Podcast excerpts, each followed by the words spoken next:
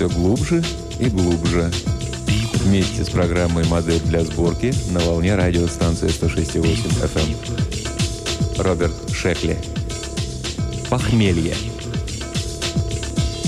Now let go and go deeper, deeper. Deeper,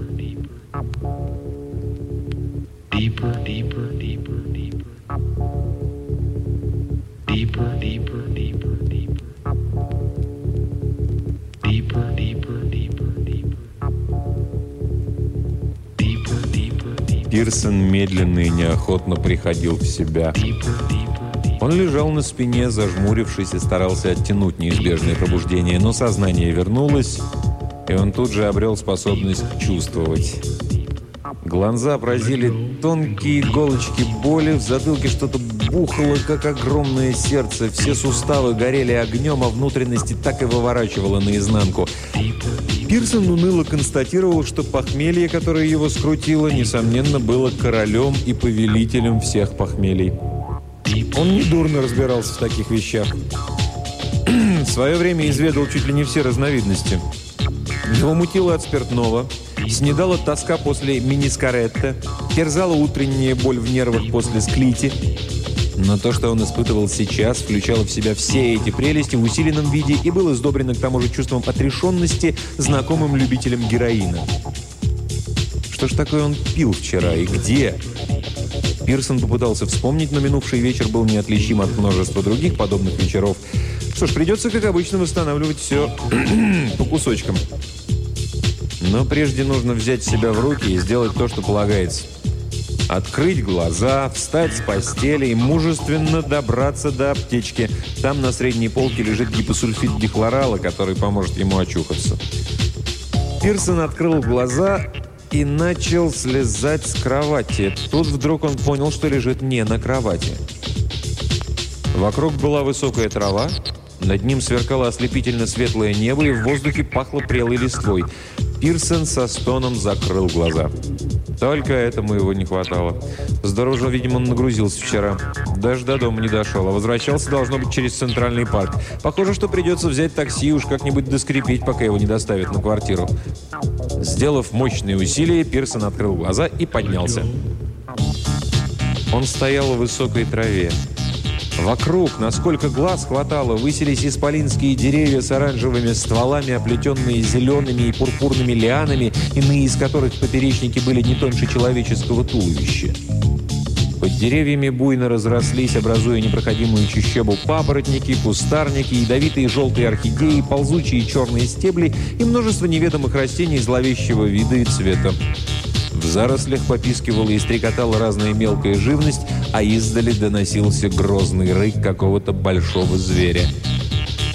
«Нет, это не центральный парк», — смекнул Пирсон. Он огляделся, прикрыв рукой глаза от нестерпимого блеска бессолнечного неба. «Пожалуй, я даже не на земле», — добавил он. Пирсон был удивлен и восхищен собственным хладнокровием. Неторопливо опустившись на траву, он попытался оценить обстановку. Итак, его имя Уолтер Хилл Пирсон. Возраст 32 года. Место жительства Нью-Йорк. Он полномочный избиратель, нигде не работает, ибо в этом нет необходимости, и сравнительно недурно обеспечен. Накануне вечером в чет... Так, в четверть восьмого, да, он вышел из дома, собираясь повеселиться. Это намерение он, несомненно, осуществил. Да, повеселился он как следует. А вот когда, в какой момент он впал в беспамятство, этого он хоть убей не помнил. Но очнулся он почему-то не дома и в постели, и даже не в центральном парке, а в густых зловонных джунглях. Мало того, он был убежден, что находится не на земле. Пожалуй, все именно так. Пирсон обвел взглядом огромные оранжевые деревья, увитые зелеными и пурпурными лианами и залитые ослепительно белым потоком света. Истинно постепенно вырисовывалась в его затуманенном мозгу. Вскрикнув от ужаса, он закрыл лицо руками и потерял сознание. Когда он очнулся вторично, ты чувствовал себя гораздо лучше, только во рту остался неприятный вкус, да голова соображала туго. Пирсон тут же окончательно решил прекратить все пьянки. Хватит, ему и так мерещатся оранжевые деревья и пурпурные лианы. Полностью протрезвившийся, он открыл глаза и снова увидел все те же странные джунгли. «Ну!» — крикнул он. «Что за чертовщина?» Немедленного ответа не последовало. Потом за деревьями вовсю загомонили невидимые обитатели джунглей и постепенно стихли. Пирсон неуверенно встал и прислонился к дереву. Он как-то сразу выдохся, даже удивляться не было сил. Значит, он в джунглях, ладно. А зачем он здесь? Непонятно. Должно быть, накануне случилось нечто необыкновенное. Но что? Пирсон старательно стал вспоминать. Из дома он вышел в четверть восьмого и направился... Вдруг он резко обернулся. Кто-то тихонько двигался через подлесок, приближаясь к нему. Пирсон замер. Сердце гулко стучало у него в груди. Неведомое существо подкрадывалось все ближе, сопя и чуть слышно постановая. Но вот кусты раздвинулись, и Пирсон увидел его. Это было черное с синим отливом животное, очертаниями похожее на торпеду или акулу. Его обтекаемое чудовище имело около 10 футов в длину и передвигалось на четырех рядах коротких толстых ножек. Ни глаз, ни ушей на голове у него не было, только длинные усики колыхались над покатым лбом. Существо разинуло широкую пасть, где рядами торчали желтые зубы. Негромко подвывая, оно направилось к Пирсону. Хотя тому никогда и не снилось, что на свете могут быть такие твари, он не стал раздумывать, не померещилась ли она ему. Повернувшись, Пирсон бросился в подлесок. Минут 15 он мчался во весь дух и только в конец, запыхавшись, остановился. Черно-синяя тварь стонала где-то далеко позади, пробираясь вслед за ним. Пирсон двинулся дальше, теперь уже шагом. Судя по стонам, тварюга не отличалась проворством. Бежать было совсем не обязательно. Что произойдет, когда он остановится? Что она там замышляет? Умеет ли она взбираться на деревья?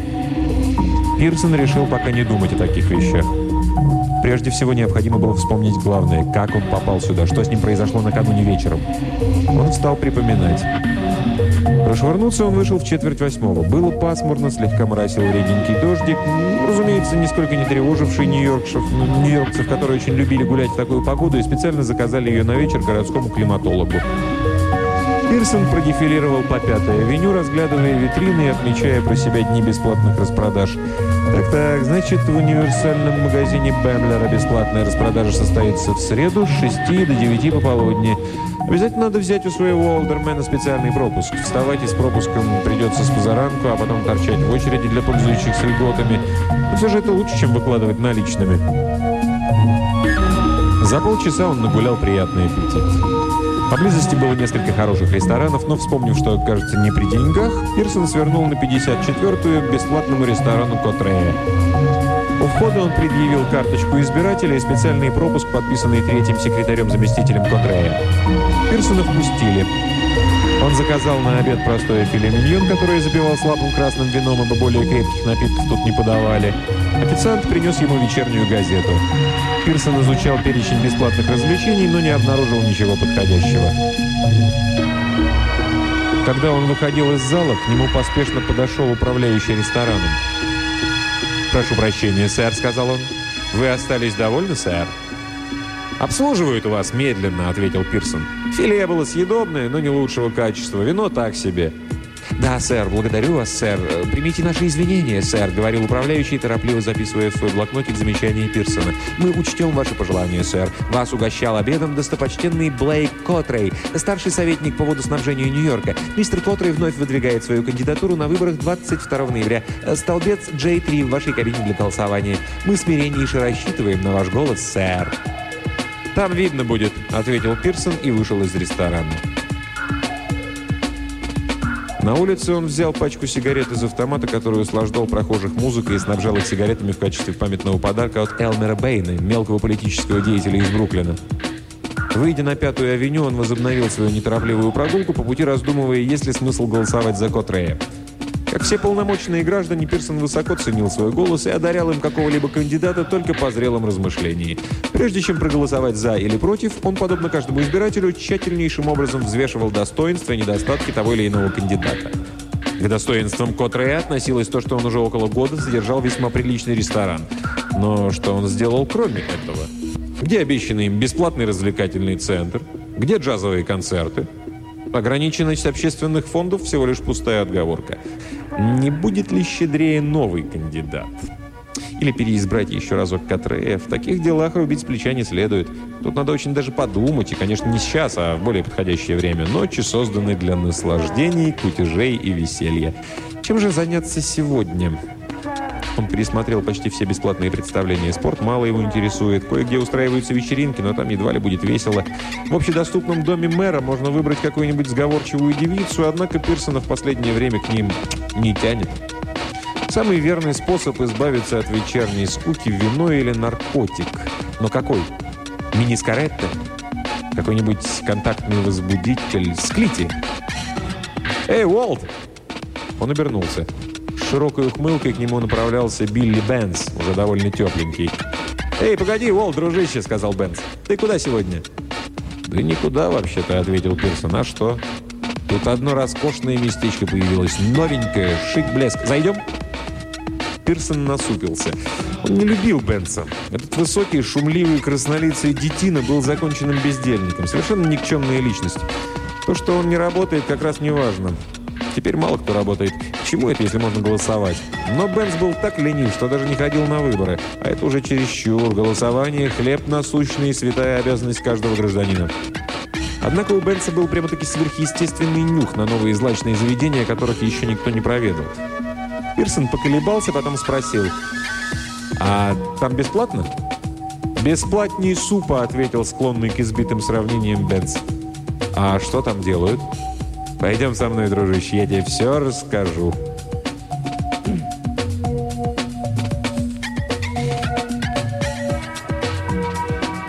Пирсон вытер потное лицо. Стояла мертвая тишина. Стоны черно-синего зверя уже не доносились из зарослей. Возможно, ему надоела погоня. Вечерний костюм Пирсона был изорван в клочья. Он сбросил пиджак и до пояса расстегнул сорочку. Где-то за мертвенно-белым небом пылало невидимое солнце. У Пирсона пересохло во рту, пот ручьями струился по телу. Без воды он долго не продержится. Да, он, кажется, серьезно влип. Но Пирсон упорно гнал от себя все мысли, кроме одной. Он должен выяснить, как он здесь очутился, и только после этого думать над тем, как спастись. Что же это был за шик-блеск, которым прелестил его Билли Бенс? Пирсон прислонился к дереву и закрыл глаза. Воспоминания пробуждались смутно, не сразу.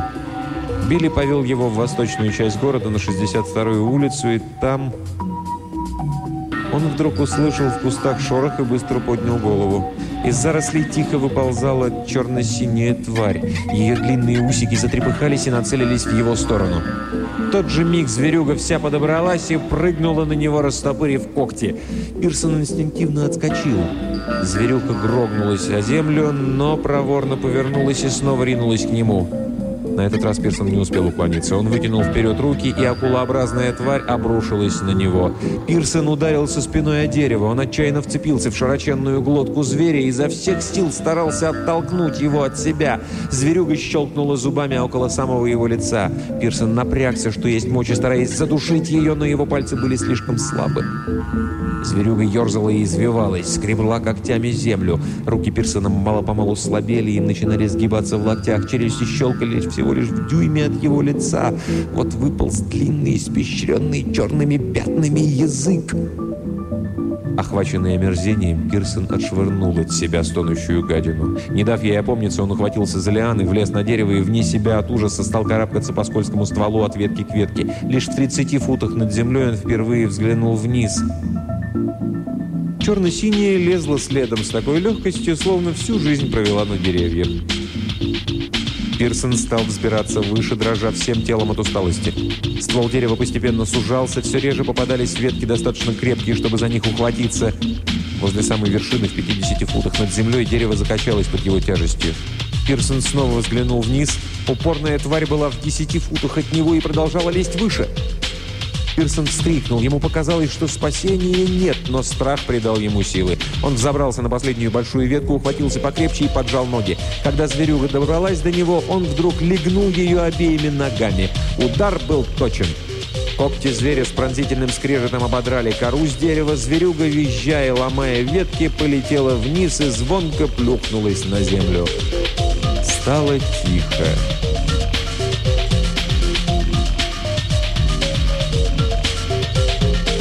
«Наверное, она расшиблась», — подумал Пирсон. Но проверять свою догадку у него и в мыслях не было. Никакая сила на Земле или любой другой планете галактики не принудила бы его самостоятельно слезть с дерева. Нет уж, дудки, пока он не придет в себя, да как следует не соберется с силами, он отсюда не двинется. Пирсон сполз немного ниже толстой раздвоенной ветки. На таком насесте можно было чувствовать себя спокойно. Лишь окончательно устроившись, Пирсон понял, как мало у него осталось сил. Если вчерашний Сабанту иссушил его, то сегодняшние приключения выжили досуха. Напади на него сейчас зверек чуть-чуть побольше белки, он погиб. Он прислонился к дереву, вытянул тяжелевшие ноги и руки, закрыл глаза и снова принялся восстанавливать в памяти события минувшего вечера.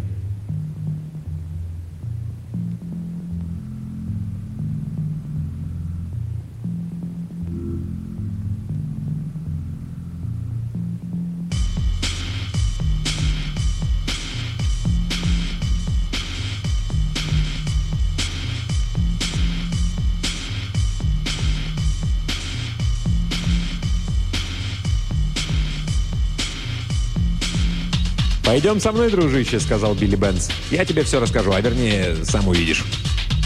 Они направились в восточную часть города, вышли на 62-ю улицу, а тем временем густо-синие сумерки сменились ночной темнотой. Манхэттен зажег огни, над горизонтом замерцали звезды, и серп месяца блеснул сквозь прозрачный туман. «Куда мы идем?» – спросил Пирсон. «А мы уже пришли, голуба», – ответил Бенс. Они стояли перед невысоким особняком, сложенным из коричневого песчаника. Скромная медная дощечка на дверях гласила «Нарколик». «Новый бесплатный наркотический салон», — пояснил Бенц. «Открыт сегодня вечером Томасом Мариарти, кандидатом от реформистской партии на пост мэра. Об этом заведении еще никто не знает». «Отлично», — сказал Пирсон. В городе было немало бесплатных увеселительных заведений, но каждый стремился разыскать что-нибудь неизвестное другим и опробовать новинку, прежде чем к ней ринутся толпы любителей свежих впечатлений. Вот уже многие годы Верховный Евгенический комитет, созданный при Объединенном Международном правительстве, удерживал численность населения мира в стабильных и разумных пределах. Людям снова стало так просторно на Земле, как не было в течение последнего тысячелетия, а внимание им уделяли куда больше, чем когда-либо в прошлом. Благодаря успехам подводной экологии и гидропоники, а также всестороннему использованию земной поверхности еды, одежды хватало на всех и даже с избытком. При автоматических методах строительства и изобилии стройматериалов жилищная проблема перестала существовать, тем более, что человечество было сравнительно невелико и впредь не собиралось увеличиваться. Даже предметы роскоши ни для кого не были роскошью. Сформировалась благополучная, устойчивая, неизменная цивилизация. Те немногие, кто проектировал, строил и обслуживал машины, получали щедрое вознаграждение. Большинство же вовсе не работало. Ни нужды, ни желания у них не было. Находились, конечно, и чистолюбцы, которые жаждали богатства, власти, высоких постов. Эти занимались политикой. Используя обильные общественные фонды, каждый из них кормил, одевал, развлекал население своего округа, чтобы обеспечить себе большинство голосов, и проклинал вероломных избирателей, всегда готовых переметнуться на сторону того, кто посулит больше. Это была утопия своего рода. О нужде все позабыли, войны давно прекратились, каждого ждала безбедная долгая жизнь. И чем же, кроме врожденной человеческой неблагодарности, можно было объяснить, что число самоубийств возросло до поистине страшных размеров?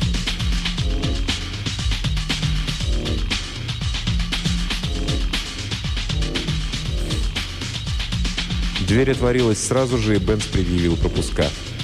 Они прошли по коридору в большую уютную гостиную. Четверо посетителей, из них одна женщина, ранние пташки, прослышавшие о новом заведении прежде других, полулежали на кушетках, дымя бледно-зелеными сигаретами. В воздухе стоял резкий, непривычный, но в то же время приятный запах. Подошел служитель и подвел их к свободному дивану.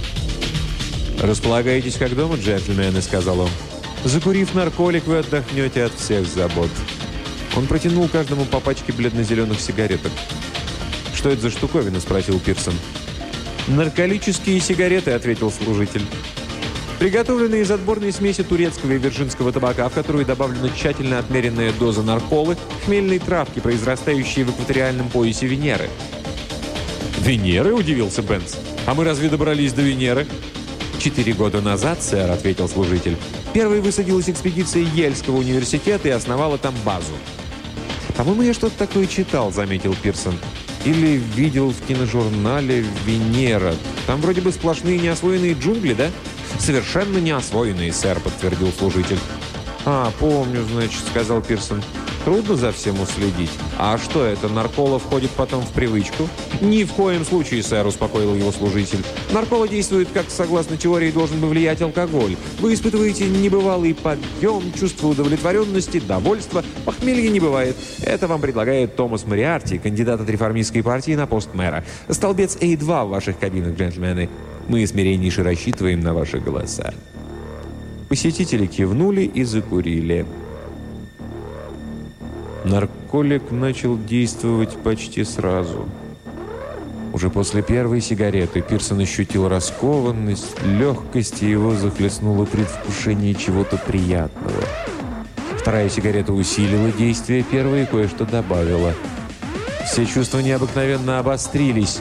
Пирсону казалось теперь, что мир восхитителен, полон неизведанных радостей и чудес, и сам он почувствовал себя важным и незаменимым. Бен столкнул его локтем в бок. «Что, не дурна штучка?» «Очень здорово», — ответил Пирсон. «Этот Мариарти, наверное, хороший человек. Миру нужны хорошие люди». «Точно», — согласился Бенс, — «нужны толковые люди». «Смелые, мужественные, дальновидные», — с жаром продолжал Пирсон. «Такие орлы, как мы с тобой, которые перевернут весь мир, так что...» Он вдруг умолк. «Чего ты?» — спросил Бенс.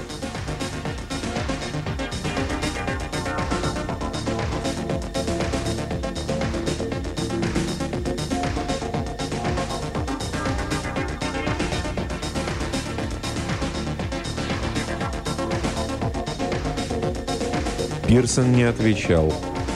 В нем произошла неуловимая перемена, знакомая всем наркоманам, а нарколик теперь вызывал у него обратный эффект. Только что он казался себе богом. И вдруг с обостренной чувствительностью одурманенного увидел себя таким, каков он есть. Он, Уолтер Хилл Пирсон, 32 лет, не женатый, не работающий и никому не нужный. Когда ему было 18, он поступил на службу, чтобы доставить удовольствие родителям. Но уже через неделю бросил работу, потому что она нагоняла на него тоску и мешала высыпаться. Потом как-то ему вздумалось жениться, но его отпугнула ответственность, которую накладывает семейная жизнь. Ему скоро 33, он тощий, хилый, у него дряблые мускулы и нездоровый цвет лица. Ни разу в жизни он не сделал ничего маломальски важного ни для себя, ни для других и впредь не сделает. «Ну, давай, давай, выкладывай все как есть, дружище», — сказал Бенс. «Желаю совершить подвиг», — промямлил Пирсон, делая новую затяжку. «Да ну! Чтоб я пропал! Приключений хочу!» «Так чего ж ты молчал? Я тебе мигом все устрою!» Бенс вскочил и потащил за собой Пирсона. «Айда!» «Ты куда меня ведешь?» Пирсон пробовал оттолкнуть Бенса. Ему хотелось, не вставая с дивана, упиваться своим горем, но Бенс рывком заставил его встать. «Я понял, что тебе нужно», — говорил Бенс. «Приключение такое, чтоб дух захватывало. Пошли, голуба, я тебя отведу». Покачиваясь, Пирсон задумчиво насупил брови. «Пойди сюда», — обратился он к Бенсу. «Я тебе на ухо скажу». Бенс наклонился к нему, и Пирсон прошептал. «Хочу, чтобы было приключение, но чтобы я остался цел и невредим. Понял?» «Само собой», — ответил Бенс. «Я же знаю, что тебе нужно. Вали за мной. Сейчас будет приключение. Безопасное». Сжимая в кулаках пачки нарколина, приятели взялись за руки и нетвердым шагом вышли из салона, основанного кандидатом реформистов.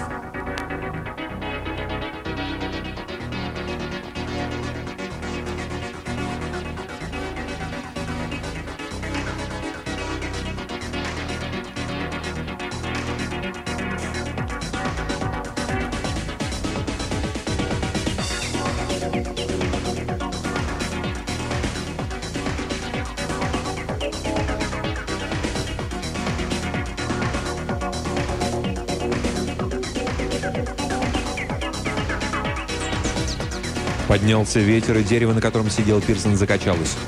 Порыв ветра так внезапно охладил его разгоряченное потное тело, что Пирсона вдруг начала бить дрожь. Зубы громко застучали, руки до боли вцепились в скользкую ветку. В горле нестерпимо жгло, как будто бы туда насыпали мелкого раскаленного песку. Нет, он не мог больше терпеть такую жажду. За глоток воды он был готов сейчас сразиться с целым десятком черно-синих тварей.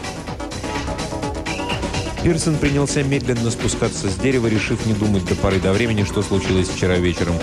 Сперва он должен найти воду. Под деревом, не шевелясь, лежала черно-синяя зверюга с переломленным хребтом. Пирсон прошел мимо нее и нырнул в заросли. Он брел под джунглям долгие часы, а может быть и дни, ибо утратил представление о времени в мучительном зное, которое источало сверкающее неизменно белое небо. Колючие ветки рвали его одежду, какие-то птицы пронзительно вскрикивали каждый раз, когда он раздвигал кусты. Он ничего не замечал, он продолжал идти с трудом, переступая деревеневшими ногами и устремив вперед невидящий взгляд. Он упал, но снова встал и побрел, потом падал еще раз и еще. Так брел он, словно робот, покуда не наткнулся на скудный грязный ручеек. Пирсон растянулся и припал к воде губами, совсем не думая о том, что в ней могут оказаться болезнетворные бактерии. Немного придя в себя, он огляделся. Вокруг сплошной стеной стояли непроходимые ядовито-зеленые чужие джунгли. Над ним сияло небо, точь-точь -точь такое же белое, каким он увидел его в первый раз. А в кустах попискивала и чирикала невидимая мелкая живность.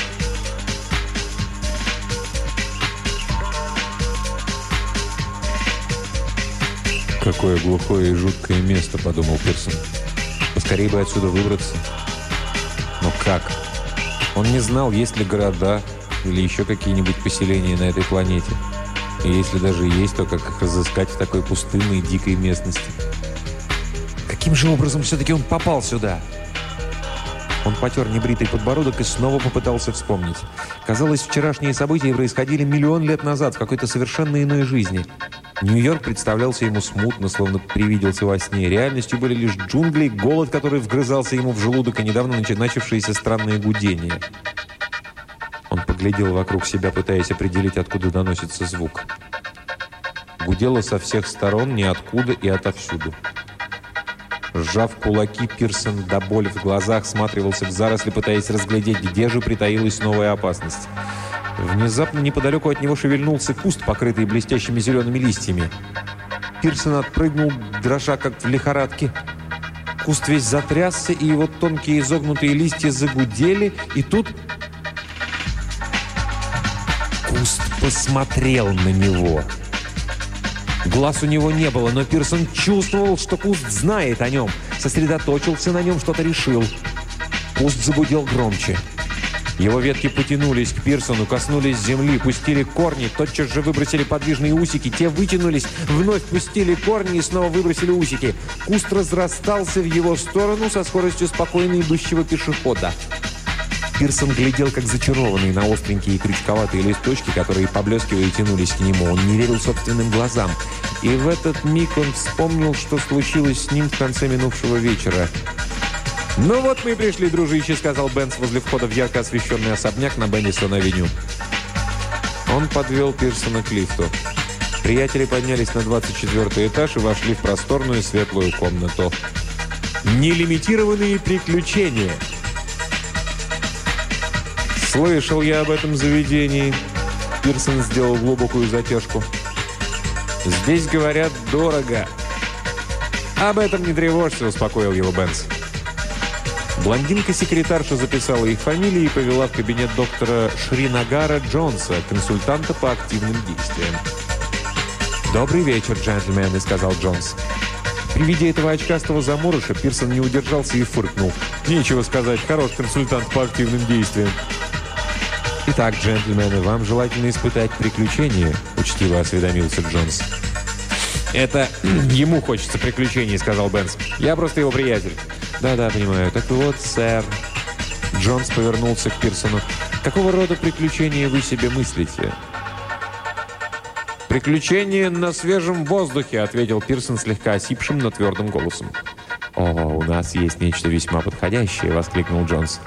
«Обычно мы взимаем с клиентов плату. Однако сегодня все приключения даровые. Счета оплачивает президент Мейн, столбец С1 в вашей кабине. Пожалуйте за мной, сэр». Стойте, я ведь не хочу, чтобы меня убили. Опасное это приключение?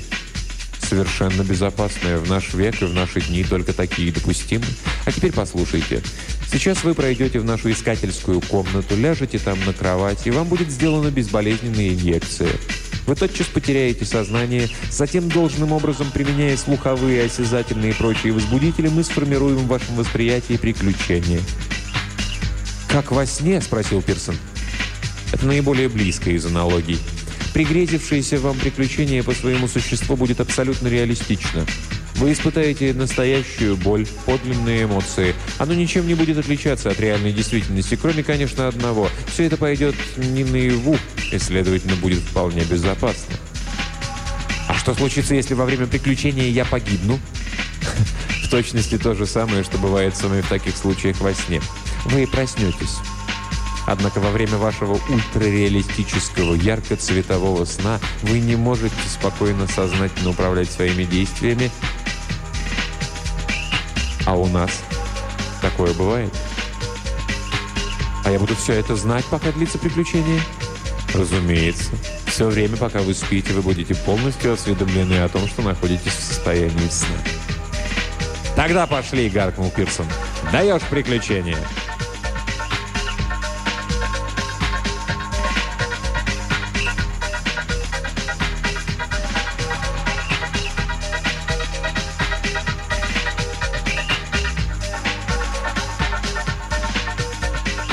Ярко-зеленый куст продолжал медленно разрастаться в его сторону. Пирсон захохотал. «Да ведь это же сон!»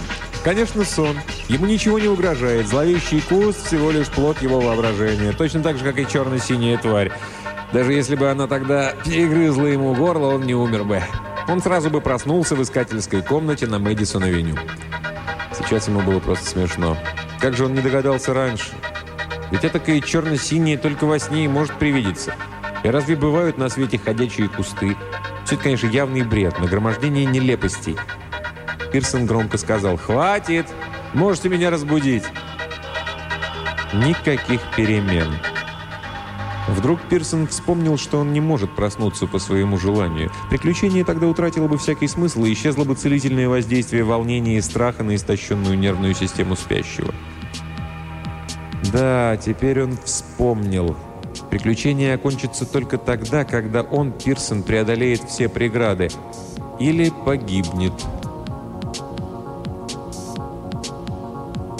Куст добрался почти до его ног. Пирсон во все глаза разглядывал его, дивясь его натуральному виду. Крючковатый листочек зацепился за ботинок. Пирсон самодовольно усмехнулся. Он был горд, что так здорово держит себя в руках. Чего ж там бояться, когда знаешь, что все равно останешься целеханик. «Постой-ка», — вдруг подумал он. «А как же я могу переживать всерьез, если мне известно, что все это понарошку?» Тут они что-то не додумали, и тогда ему вспомнилось окончание их разговора с Джонсом. Пирсон лежал уже на белой кушетке, когда над ним склонился Джонс, держа в руке шприц. «А скажи-ка, друг любезный», — спросил Пирсон, — «что мне за прок от приключения, если я буду знать, что оно не настоящее?» «Мы это предусмотрели», — ответил Джонс. «Видите ли, сэр, на долю некоторых наших клиентов выпадают вполне реальные приключения».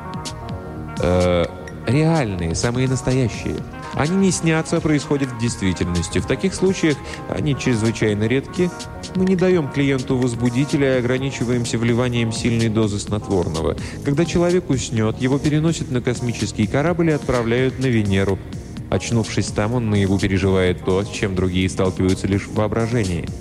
Если он сумеет выйти победителем, то останется в живых. А если нет – Джонс, который терпеливо ждал, держа шприц наготове, молча пожал плечами. «Но это бесчеловечно!» — крикнул Пирсон. «Мы другого мнения. Представляете ли вы себе, мистер Пирсон, как остро нуждается в приключениях современный мир? Облегченность нашего бытия ослабила натуру человека, и противостоять этому может только одно – встреча с опасностью. Наши воображаемые приключения самые безобидные и приятные из всех возможных вариантов – но приключение утратит всякий смысл, если клиент не будет принимать его всерьез. Иное дело, когда остается вероятность, пусть даже самая малейшая, что над тобой действительно нависла смертельная угроза. «Но те, кого увозят на Венеру...» «Их процент ничтожен», — успокоил его Джонс. «Меньше одной десятитысячной. Мы это делаем лишь для того, чтобы взбодрить остальных». «Но это противозаконно», — не унимался Пирсон. «Ничуть. Вы больше рискуете жизнью, когда пьете мини-скареты или курите нарколик. «Право не знаю», — сказал Пирсон, — «хочется ли мне...» Острее шприца вдруг вонзилась ему в руку. «Все будет отлично», — ласково произнес Джонс. «Устроитесь поудобнее, мистер Пирсон». И с этой минуты он уже не помнил ничего до самого пробуждения в джунглях.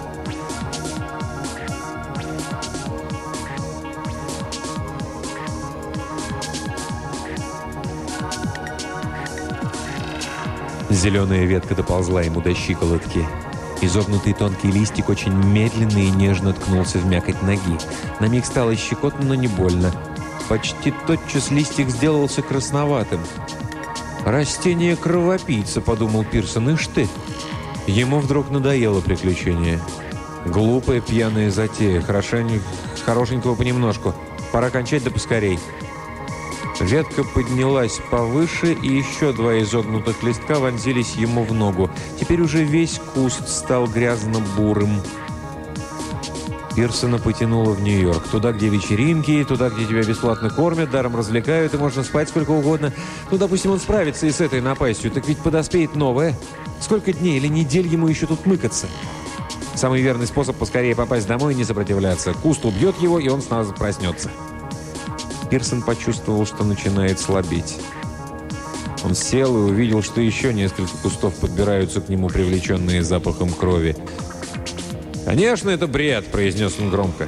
«Кто поверит, что есть растения, пьющие кровь, пусть даже на Венере?» Высоко в небе парили огромные чернокрылые птицы, терпеливо ожидая, когда наступит их пора слетаться к трупу. Сон или явь? Десять тысяч против одного, что это сон. Только сон, яркий и правдоподобный, но тем не менее всего лишь сон. А если нет?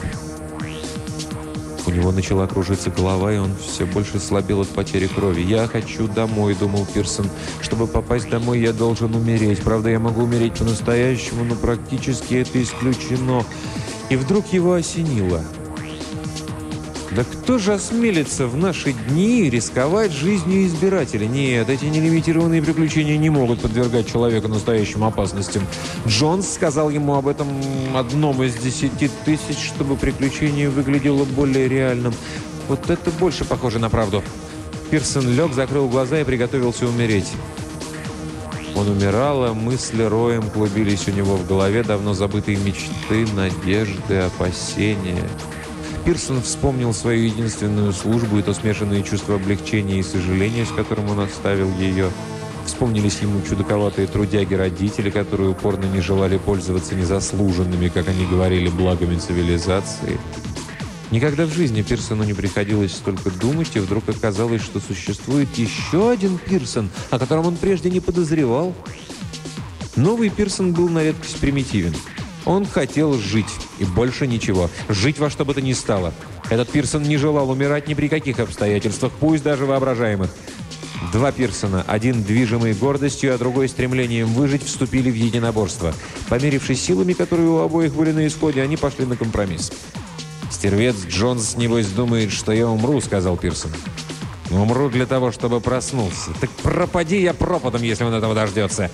Лишь в такой форме он был способен признать, что хочет жить. Качаясь от слабости, он кое-как встал и попробовал освободиться от куста кровопийцы. Тот присосался крепко. С криком ярости Пирсон ухватился за куст и отодрал его от себя. Выдернутые листья полоснули его по ногам, и в это время другие вонзились в правую руку. Но зато он освободил ноги.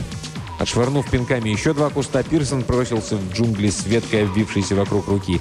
Он долго брел, спотыкаясь, и только когда растения кровососа остались далеко позади, начал освобождаться от последнего куста. Тот завладел уже обеими его руками. Плача от боли и злости, Пирсон поднял руки над головой и с размаху ударил ими о ствол дерева. Крючочки слегка отпустили.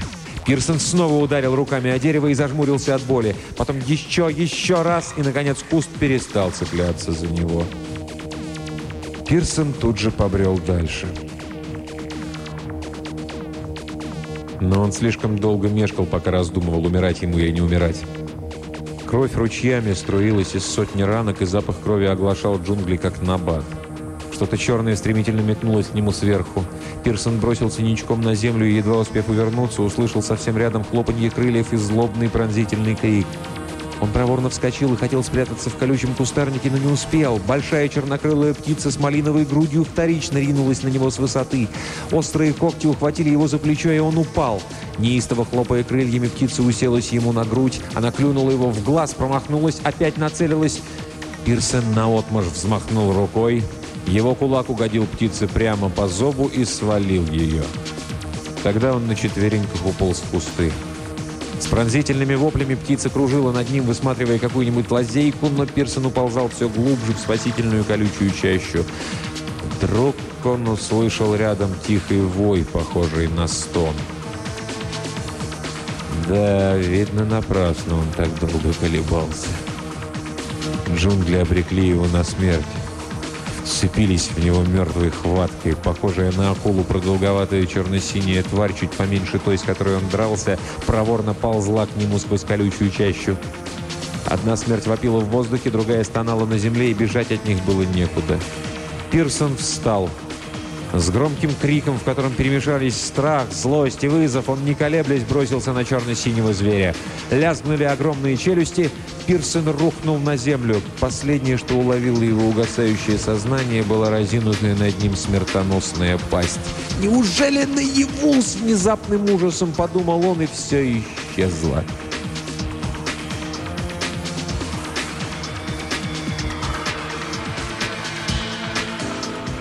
Он очнулся на белой койке в белой, неярко освещенной комнате. Пирсон медленно собрался с мыслями и вспомнил свою смерть. «Ничего себе приключенницы!» – подумал он. «Надо ребятам рассказать. Только сначала выпить, сходить куда-нибудь поразвлечься и опрокинуть рюмочку, а, а, а то и все десять». Он повернул голову. Сидевшая на стуле возле койки девушка в белом халате встала и наклонилась над ним. «Как вы себя чувствуете, мистер Пирсон?» – спросила девушка. «Нормально», – ответил он. «А где Джонс?» «О ком вы?» «Шринагар, Джонс, здешнее начальство». «Вы, очевидно, перепутали, сэр», — сказала девушка. «Нашей колонией руководит доктор Бейнтри». «Чем?» — крикнул Пирсон. В комнату вошел высокий бородатый человек. «Вы свободны, сестра», — сказал он девушке и повернулся к Пирсону. «Добро пожаловать на Венеру, мистер Пирсон. Я доктор Бейнтри, директор пятой базы». Пирсон недоверчиво на него уставился. Потом, кряхтя, сполз с кровати и наверняка упал бы, если бы Бейнтри его не подхватил. Пирсон с изумлением обнаружил, что забинтован чуть ли не с головы до пят. «Так это было наяву?» – спросил он. Бейнтри помог ему добраться до окна, Пирсон увидел расчищенный участок изгороди и зеленеющую вдали опушку джунглей. «Один на десять тысяч!» — с горечью произнес он. «Вот уж действительно везет, как утопленнику. Я ведь мог погибнуть!» «Вы чуть было не погибли», — подтвердил Бентри. «Однако в том, что вы попали на Венеру, не повинны ни статистика, ни случай». «Как вас понять?» Выслушайте меня, мистер Пирсон. На Земле жить легко. Людям больше не приходится бороться за свое существование. Однако, боюсь, они добились этого слишком дорогой ценой. Человечество остановилось в своем развитии. Рождаемость непрерывно падает, а количество самоубийц растет. Границы наших владений в космосе продолжают расширяться, но туда никого не заманишь. А их ведь нужно заселить, если мы хотим выжить. «Слышал я уже в точности такие слова», — сказал Пирсон. И в киножурнале, и по солиду, и в газете читал. Они, я вижу, не произвели на вас впечатление. Я этому не верю. «Верите или нет?» – твердо ответил Бейнтри, «но все равно это правда».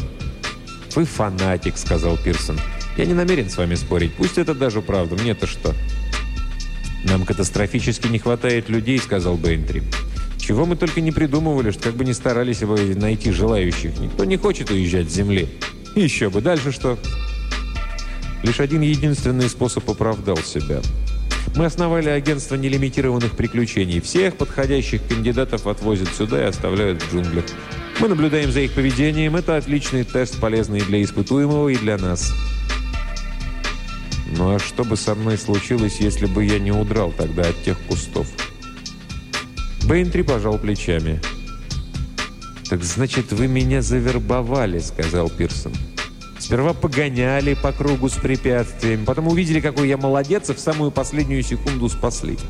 Я, наверное, должен быть польщен таким вниманием. И тотчас же осознаю, что я не какой-нибудь неженка, а крепкий, неприхотливый парень. И, конечно, я полон отваги, мечтаю о славе первооткрывателя. Бейнтри молча глядел на него. И, разумеется, тут же запишусь в колонисты. Да что, я псих, по-вашему, или кто? Ну что вы всерьез считаете, что я брошу шикарную жизнь на земле, чтобы вкалывать у вас тут в джунглях или на ферме? Да провались вы хоть к черту в пекло вместе с вашими душеспасительными планами. «Я прекрасно понимаю ваши чувства», — заметил Бейнтри. «С вами обошлись довольно бесцеремонно, но этого требуют обстоятельства. Когда вы успокоитесь...» «Я и так спокоен!» — взвизгнул Пирсон. «Хватит с меня проповеди о спасении мира! Я хочу домой во дворец развлечений!» «Мы можем отправить вас завтрашним рейсом», — сказал Бейнтри. «Что? Нет, вы это серьезно?» «Вполне. Большинство поступает так же, как вы. Это только в романах герой вдруг обнаруживает, что он обожает сельское хозяйство и жаждет покорять неведомые планеты. В реальной жизни все хотят домой. Многие, правда, соглашаются помогать нам на Земле. Каким образом? Они становятся вербовщиками, ответил Бейнтри. Это и в самом деле занятно. Ты ешь, пьешь и наслаждаешься жизнью, как обычно, но когда встречается подходящий кандидат, ты уговариваешь его испытать воображаемые приключения и ведешь в агентство. Вот как Бенс привел вас. «Бенс?» – изумился Пирсон. «Этот подонок-вербовщик?» «Конечно. А вы думали, что вербовщиками у нас служат ясноглазые идеалисты? Все они такие же люди, как вы, Пирсон. Также любят повеселиться, ищут легкой жизни и, пожалуй, даже не прочь оказать помощь человечеству, если это не очень хлопотно. Я думаю, такая работа вам понравится. Что ж, попробовать можно, согласился Пирсон. Забавы ради. Мы большего и не просим. Но откуда же вы тогда берете новых колонистов? О, это любопытная история. Представьте себе, мистер Пирсон, что многим из наших вербовщиков через несколько лет вдруг делается интересно, что же здесь происходит. И они возвращаются. «Ну ладно», — сказал Пирсон. «Так и быть, поработаю я на вас. Но только временно, пока не надоест». «Конечно», — сказал Бейнтри.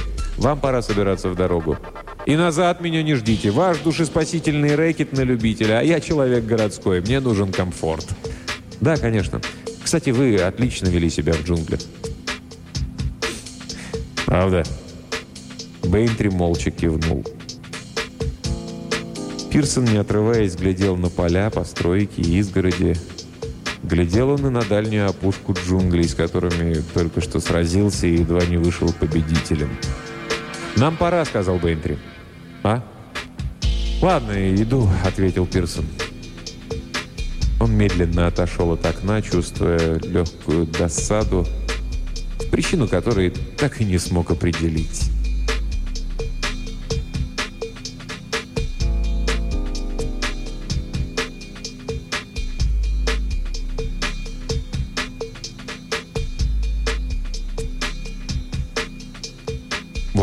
Сказочки конец.